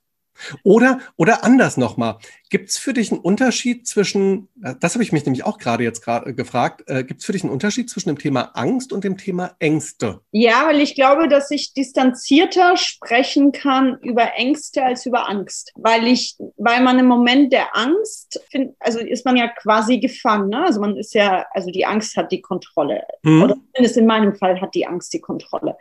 Ähm, und über Ängste allgemein, das kann man sich so von allen möglichen Perspektiven von außen anschauen. Ja, also was machen Ängste mit mir? Was machen Ängste mit der Gesellschaft? Was machen Ängste mit unserer persönlichen Entwicklung? Was machen Ängste, die auf die politische Bühne treten? Also da hat man so ein bisschen so, wenn man die alle kumuliert, dann hat man mehr Abstand, als wenn man über die eine Angst spricht. Was für Ängste sind diejenigen, die dich im Moment am meisten umtreiben? Okay. Ähm, ich hatte ja so gehofft, dass du eher allgemein fragst, so was für Ängste kennst du? Und dann könnte ich zum Beispiel von meiner Flugangst erzählen, weil die sich sehr leicht erzählen lässt. Ja, da, da, lass, uns, lass, uns, doch einfach so anfangen. Dann, äh, Nein, ich finde es ja eine gute Frage. Die geht ja hm? viel, also die, die geht ja mehr ans Eingemachte als jetzt die Frage, warum ich Angst habe, wenn das Flugzeug in Turbulenzen gerät. Also die Ängste, die mich momentan umtreiben. Jetzt gerade, also jetzt gerade in dieser Sekunde, die Angst, irgendwas vollkommen Bescheuertes zu sagen. Oh, die kenne ich. Vor allem in so einem Podcast.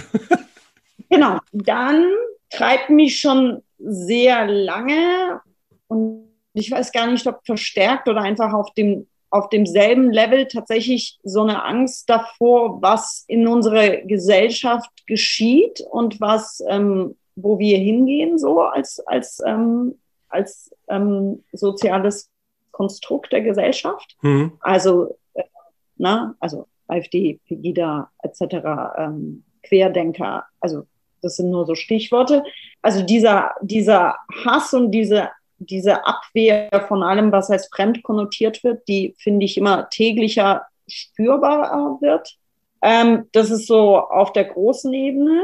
Und dann vielleicht noch tatsächlich jetzt gerade mit dem Erscheinen des Romans ist es so eine, also habe ich A, eine konkrete Angst vor dem Schreiben, also so ein bisschen, ich habe alles niedergeschrieben, was ich A zu sagen habe und B literarisch kann, also was, was könnte ich danach jemals schreiben.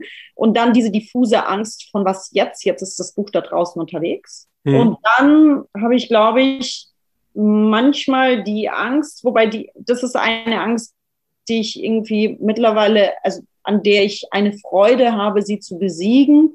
So ein bisschen, weil du gerade auch sagtest, dass, dass bis jetzt emotionale Themen jetzt eher noch nicht mitgebracht worden sind und ich das Gefühl habe, ich schleppe ständig emotionale Themen überall mit hinein, das sozusagen genau da zu stolpern und zu viel Emotionalität in alles hineinzubringen. Das waren jetzt so ein paar meiner Ängste. Ja. Jetzt musst du mindestens eine sagen, damit ich mich nicht ganz alleine fühle.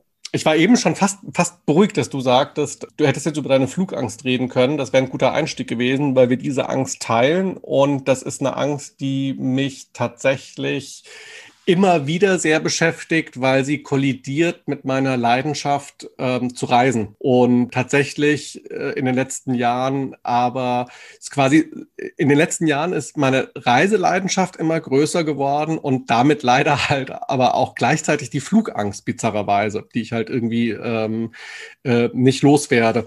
Ich versuche jetzt gerade noch mal so ein bisschen aufzudröseln, auch zwischen ähm, also äh, dieser Bandbreite, die du aufgemacht hast, also quasi diesen sehr persönlichen persönlichen spezifischen Ängsten und diesen diffusen Ängsten, die man vielleicht eher so untergründig spürt, ähm, also die so ein bisschen das große Ganze betreffen. Das ist ja so die Spannbreite, die du auch gerade aufgemacht hast. Ne? Also wie gesagt, persönlich Flugangst. Ich habe auch ständig Angst davor, krank zu werden. Ich bin Gott sei Dank kein Hardcore-Hypochonder, aber ich habe eine ausgeprägte hypochondrische Haltung. Also so, dass du, dass du denkst, du könntest krank werden.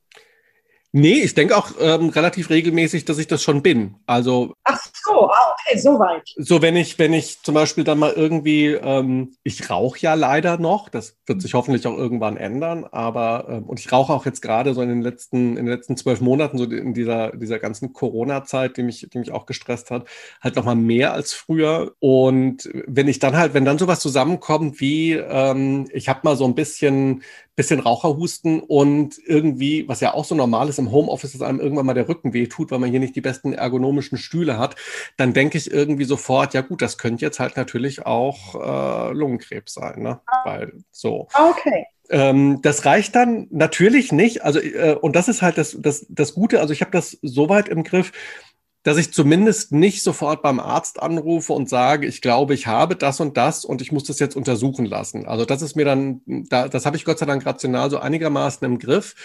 Aber ich sag mal, in so Phasen, in so Lebensphasen, in denen man so ein bisschen dünnhäutiger wird, ne? also weil man viel Stress hat und weil in der Welt gerade so viel passiert und weil man Schwierigkeiten hat, irgendwie ähm, so ein bisschen runterzukommen und sich zu entspannen und so, äh, da bin ich schon sehr angreifbar für solche Gedanken. Und das beschäftigt mich dann halt, also in diesen Phasen, die, was weiß ich, ne, dann ist es mal so ähm, drei, vier Tage oder sowas, äh, die Welt ein bisschen zu viel wird. Und da merke ich schon, wie diese Ängste größer sind.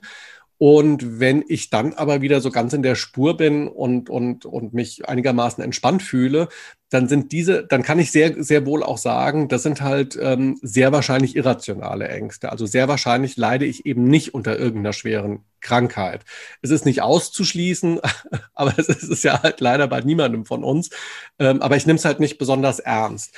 Aber diese beiden, diese beiden Ängste sind halt Ängste, die mich quasi ähm, in meinem Alltag ganz spezifisch immer wieder begleiten. Und das, was du eben beschrieben hast, also quasi so eine, so eine Angst, die eher in die gesellschaftliche Breite geht, also die nichts, die nicht in allererster Linie nur an mich individuell geknüpft ist. Das ist tatsächlich was, was im letzten Jahr, was in den letzten Jahren sich aufgebaut hat. Und zwar halt, ich glaube, wie bei vielen von uns, die sich eher so als links und liberal, also liberal im, im Wortsinne, nicht im, im FDP-Sinne oder sowas verstehen, also das treibt mich, das treibt mich letzten Endes genauso um. Was passiert hier eigentlich gesellschaftlich und, und ähm, wie sieht unser, unser Leben in den nächsten fünf oder in den nächsten zehn Jahren aus, wenn man sich eben diese Spaltungstendenz anguckt, also diese Unfähigkeit verschiedener Bevölkerungsgruppen noch in eine Kommunikationssituation zu treten, sich auszutauschen,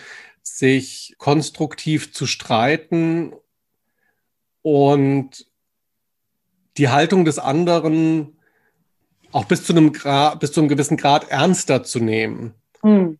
Weißt du, was ich meine? Also ja. ähm, ich habe halt das Gefühl, also äh, ich will damit äh, um Gottes Willen ähm, überhaupt nicht sagen, dass wir die Pflicht hätten. Also es ist ja auch immer wieder so eine so ein Narrativ, ne? Also dieses ähm, mit Rechten reden und wir müssen, müssen auch Verständnis haben äh, für die Haltung von Leuten, die irgendwie AfD wählen und so. Das das halte ich halt für für wirklich sehr sehr großen Quatsch. Also was wichtig ist, ist glaube ich zu verstehen, woher diese Tendenz kommt, sich außerhalb des demokratischen Spektrums zu bewegen. Und also das tut die AfD halt in meinen Augen so deutlich, dass deren Wähler eben auch das demokratische Spektrum verlieren. Und dafür möchte ich kein Verständnis haben. Ich will aber verstehen, warum das so ist, um dann vielleicht irgendwie zu sehen, wie wie kann man das reversibel machen? Aber wenn ich eben sage, äh, Spaltung von Gesellschaft in, in Lager und wir müssen wieder miteinander, wir müssen wieder mehr miteinander reden, damit meine ich halt, ne, also innerhalb dieses demokratischen Spektrums mhm. verhärten sich ja einfach auch, auch Fronten. Ähm, links wie rechts. Also ich würde mir, würde mir halt da einfach wünschen, dass dass es eine größere Gesprächsbereitschaft gibt.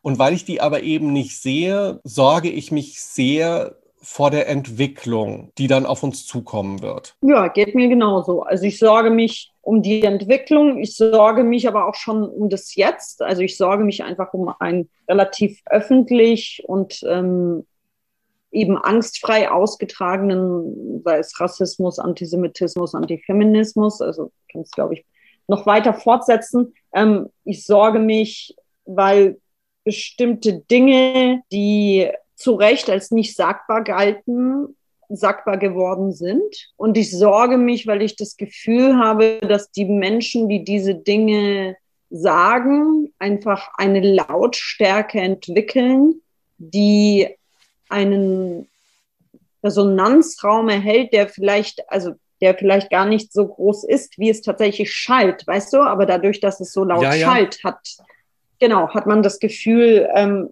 dass dann nicht mehr viel Raum für etwas anders ist. Und das ist für mich nicht etwas, was irgendwie in der Zukunft so sein könnte, sondern das ist für mich etwas, was derzeit ist, auch schon seit einiger Zeit und einigen Jahren. Seit sechs, also man, man, kann ja definitiv sagen, mindestens seit sechs Jahren. Also mindestens. Genau, das ist ganz gut festgelegt. Hm. Ich, ich, weiß gar nicht, ob es davor nicht schon begann, aber, Mit Sicherheit. aber seit sechs Jahren aktiv.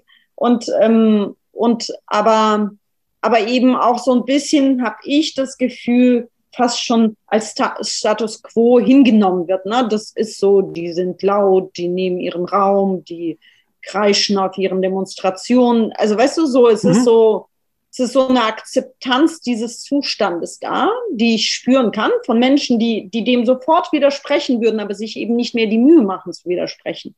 Und das ist etwas, was mir Angst macht.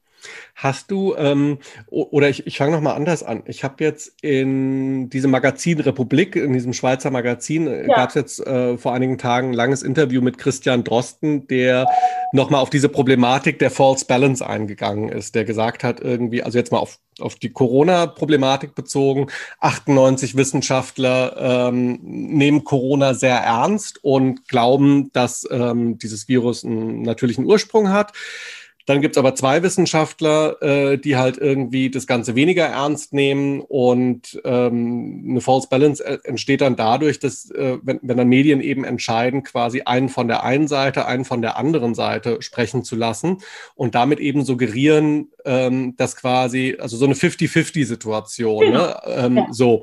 Und da habe ich dann eben ähm, häufig jetzt in den letzten Tagen, nachdem dieses Interview erschienen ist, in, bei, bei, in den sozialen Medien, vor allem bei Twitter eben, ähm, gesehen, das ist ja im Prinzip äh, dasselbe Problem wie in der Politik letzten Endes. Ne? Mhm. Ne? Kann man ja genau darauf mhm. übertragen. Und dann kamen eben diese Landtagsergebnisse, die Ergebnisse von der Landtagswahl in Sachsen-Anhalt. Und da bin ich doch sehr ins Zweifeln gekommen, ob wir eigentlich tatsächlich sowas wie ein False Balance Problem haben. Was ja aber auch was wäre, also die Richtung hast du ja eben auch eingeschlagen, ne, dass diese andere Seite eben sehr, sehr laut ist. Und dann denke ich mir aber, wenn ich mir dieses Ergebnis angucke, die andere Seite ist eben nicht einfach nur sehr, sehr laut, sondern sie ist halt auch erschreckend groß. Aber erschreckend groß ist sie, und ich will das, also ich will das ja überhaupt nicht schmälern. Ich habe ja, mir machen solche Zahlen wahnsinnige Angst, wie mhm. ich bereits sagte. Aber diese, also ich glaube, die Zahlen sind so groß, weil wir diese Seite so laut sein lassen. Weißt du, wie ich meine? Also ja, ich glaub, also dass sie quasi wegen dieser False Balance auch so einen Zulauf genau. haben, weil sie ein genau. Sprachrohr ständig genau. bekommen. Genau. Also, mhm. Und das ist, das kannst du, ich finde das Christian Drosten Beispiel super, ja, weil ich glaube, dass die ganzen, es gab irgendwie von Anfang an so ein paar fragwürdige WissenschaftlerInnen, die die Sache mit dem Virus und mit dem Umgang damit in Frage gestellt haben.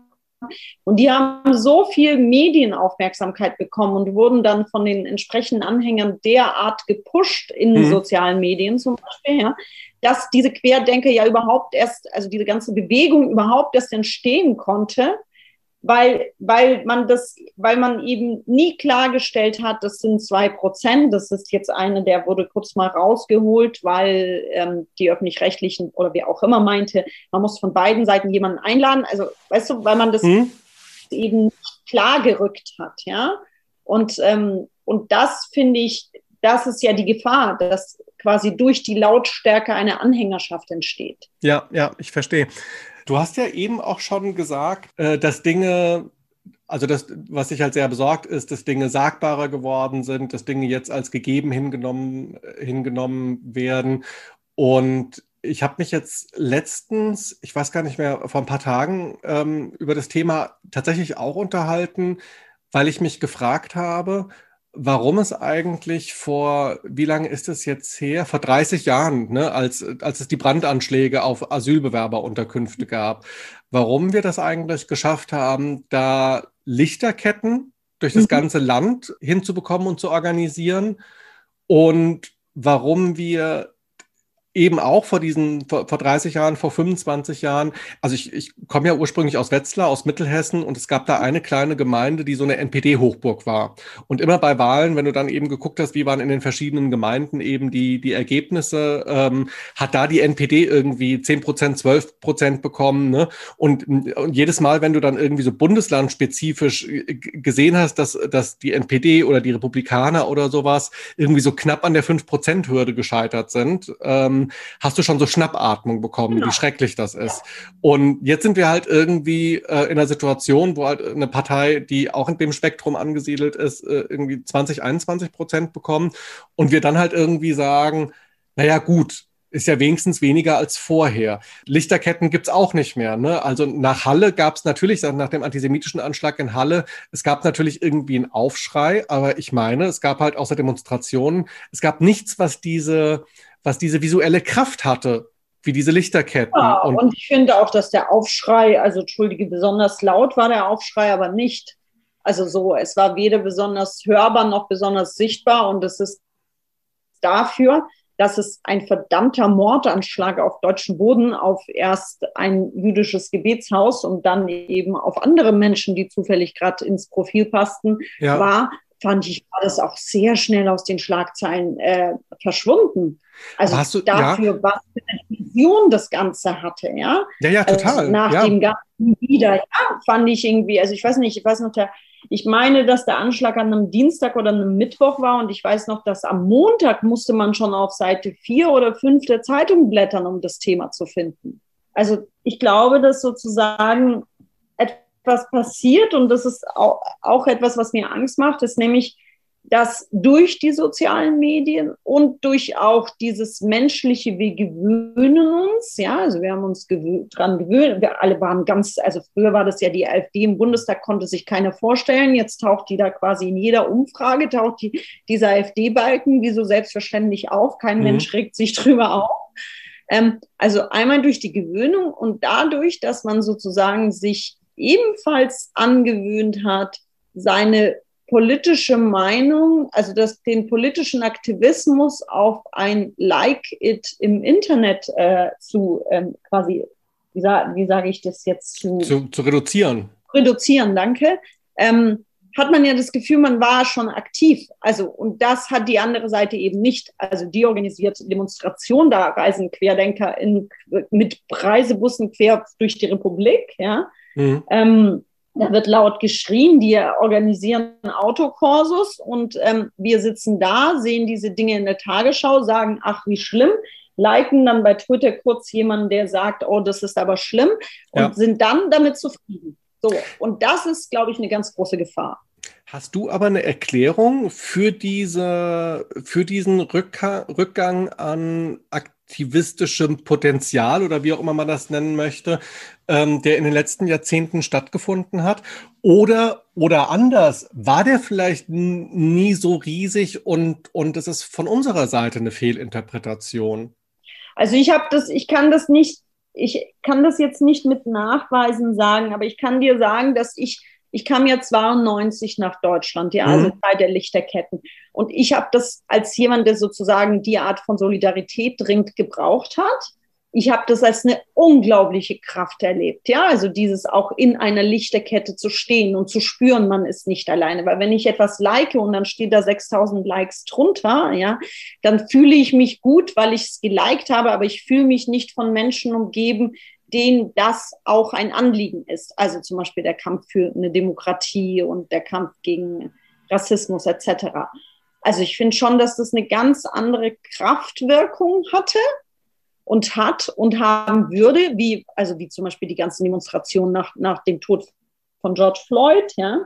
Mhm. Und, ähm, und ich glaube, ich glaube, dass es wirklich, also zum Teil ist es einfach nur Faulheit. Also ja. tut mir leid, dass ich das so sagen muss. Ich glaube, es ist Faulheit. Und es ist so ein bestimmtes individualistisches Gedreh um sich selbst. Also man geht quasi erst auf die Demo, wenn es einen selbst betrifft. Mhm. Und man organisiert etwas, wenn es einen selbst betrifft. Also ich war, ich war zum Beispiel, so, so ein kleines Beispiel, ja, ich war von, von ein paar Wochen, war ich auf einer Demonstration, also Demonstration, Kundgebung, es waren 40 Leute da, deswegen zögere ich, ob ich die großen Worte benutze. Mhm. Da ging es um Inklusion von Kindern mit einer Beeinträchtigung, ja. Und alle also jetzt nur von der Sichtbarkeit, die da waren, hatten irgendwie jemanden dabei, der offensichtlich zur Familie gehörte und im Rollstuhl saß oder blind war, ja. Also da war niemand, der quasi selbst nicht betroffen war. Und solange das so ist, solange wir, und, und aber diese Kundgebung, von der ich aus den sozialen Medien gehört habe, hatte ganz, ganz viele Likes bei Facebook und Co. Ja, mhm. also den, so solange sozusagen es so ist, so von, ach ja, ich gebe, also ich, ich mache mir, was heißt die Mühe? Es ist ja keine Mühe. Ich kann klicken, aber mehr Schritte tue ich auch nicht, bis ich, und ich sage das jetzt ganz plakativ, ja, bis mein Kind im Rollstuhl sitzt, mache ich aber mehr auch nicht, ja. Mhm. Solange die Solidarität bei einem Klick bleibt, wird es auch keine Sichtbarkeit und keine Kraft, die aus einer Sichtbarkeit ähm, entstehen könnte, geben. Hast du den Eindruck, das geht mir nämlich gerade durch den Kopf, die Frage, ob das ein Narzissmusproblem auch ist? In dem Sinne, dass eine Präsenz in den sozialen Netzwerken und also quasi ein, ein ich, ich nenne es jetzt mal ein Netzwerkaktivismus oder so. Der sorgt ja dafür, dass die Leute, die dir folgen, wenn du einen Tweet absetzt oder ein Facebook-Posting machst oder sowas, sehen, dass du individuell dich für eine Sache einsetzt, wohingegen du auf einer Demo ja in der Masse untergehst. Verstehst du den, verstehst du den Unterschied?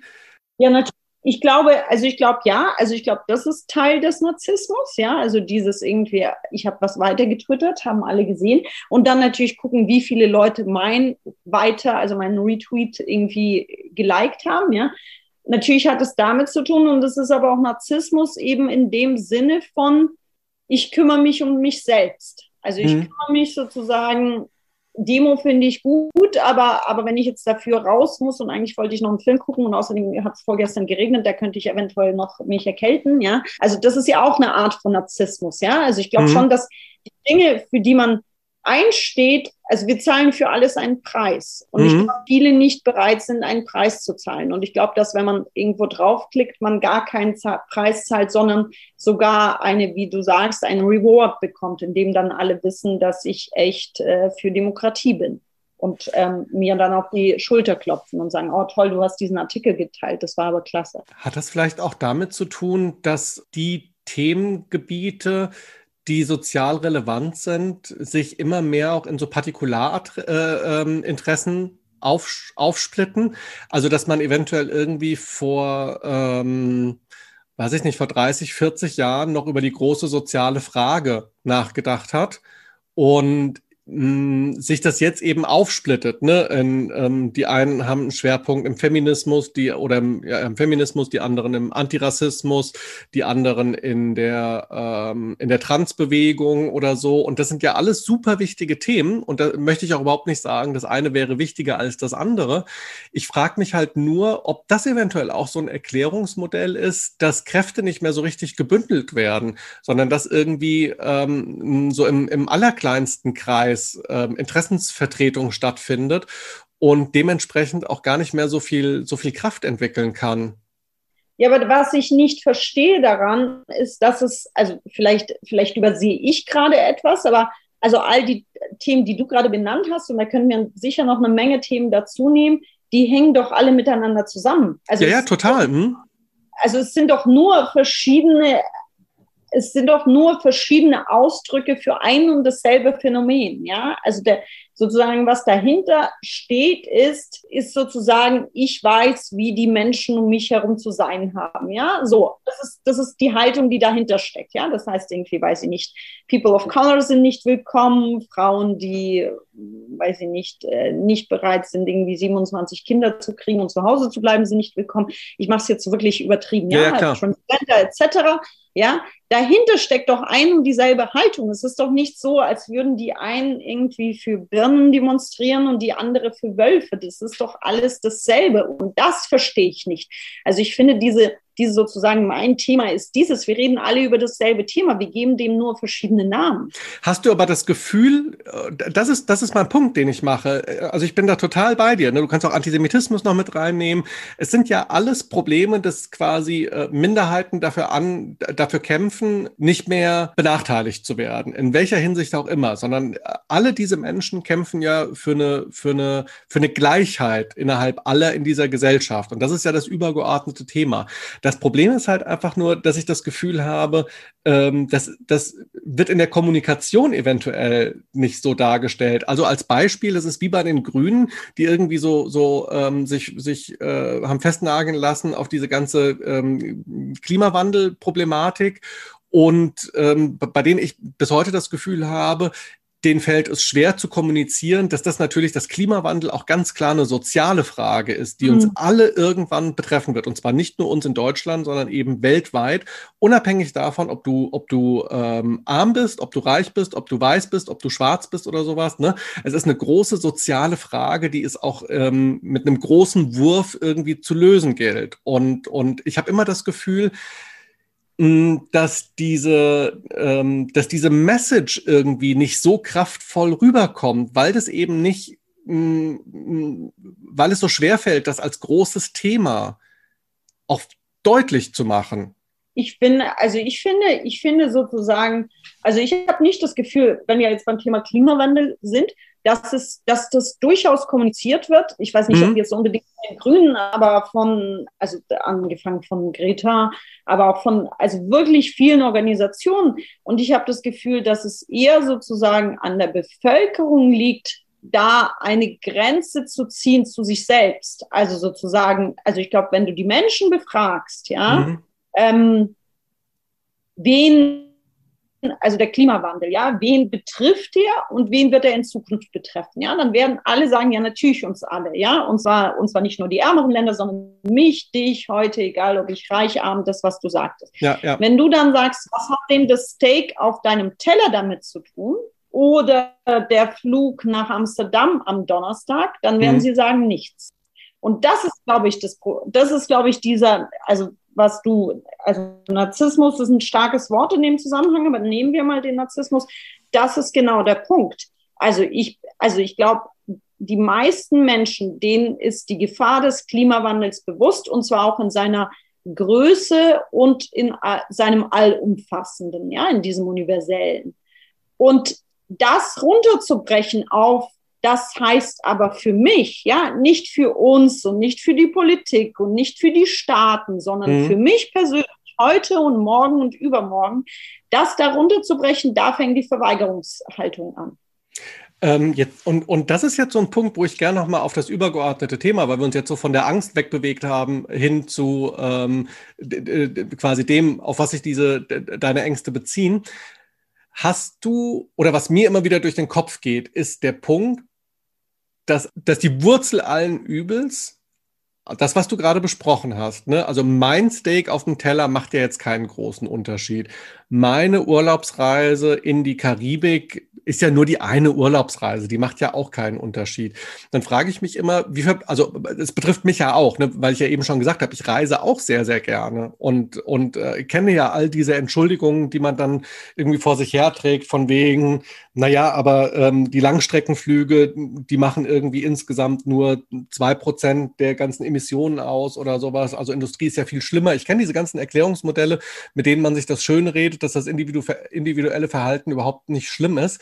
Und ähm, wenn ich mich halt frage, woran das eigentlich liegt, dass wir alle so gut sind im Ausreden erfinden, komme ich dann immer auf zwei Punkte, nämlich das eine ist die Bequemlichkeit, ganz klar. Ne? Jeder, also keiner von uns möchte jetzt irgendwie an, an Gewohnheiten rütteln, die so schön eingefahren sind.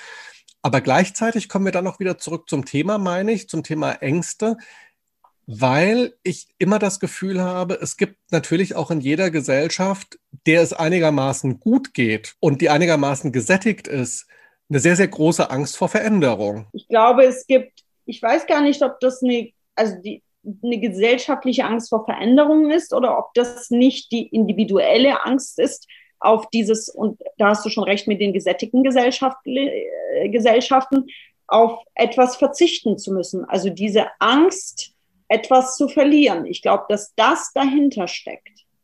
Also, dass das sozusagen, dass weil wir so gesättigt sind und mhm. weil wir so privilegiert sind, ja, scheinen dann ja so, scheinen dann ja irgendwie die Vorstellung von, oh mein Gott, ich könnte vielleicht nicht in die Karibik fliegen, wird dann zu so einem riesengroßen Ding. Das ist ja, jetzt kannst du ja Menschen, die nicht so privilegiert leben, ja, dass das irgendwie ein großes Problem ist oder dass man halt irgendwie nicht das Steak bestellt, ja, das kannst du, das kannst du ja eigentlich nicht erzählen in anderen Orten dieser Welt. Oder was heißt eigentlich, du kannst es nicht erzählen. Punkt. Mhm. Und ich glaube, es ist wirklich dieses, wieso, wieso, ich muss meinen, wie so Kinder im Sandkasten, ne, die irgendwie dann nicht spielen, sondern, sondern irgendwie den Eimer und die Schaufel beschützen.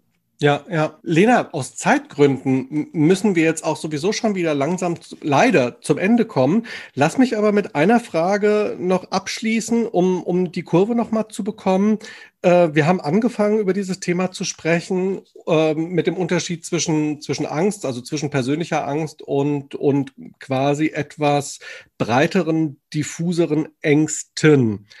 Welche Form, welche Ausprägungsform von Angst ist die, bei der du das Gefühl hast, die schränkt dich in deinem, in deinem Alltag und in deinem Leben mehr ein? Ich glaube, dass ich mit diesen diffusen, das heißt, die sind ja nie, nicht so diffus, aber diese sozusagen diese Ängste, die man intellektuell auch begreifen kann, hm. ja, die also denen kann ich eher entgegentreten, ja, und mich fragen, was kann ich heute zum Beispiel ändern? Das, mhm. ja, das ist irgendwie so eine Angst, da, also da können wir, die lähmt nicht, ja. Die schlimme Angst ist ja die, die einen komplett außer Kraft setzt. Und wenn es eine konkrete Angst ist, und das wirst du sicher kennen, ja, wenn man im Flugzeug sitzt, dann ist die Angst ja. so allumfassend.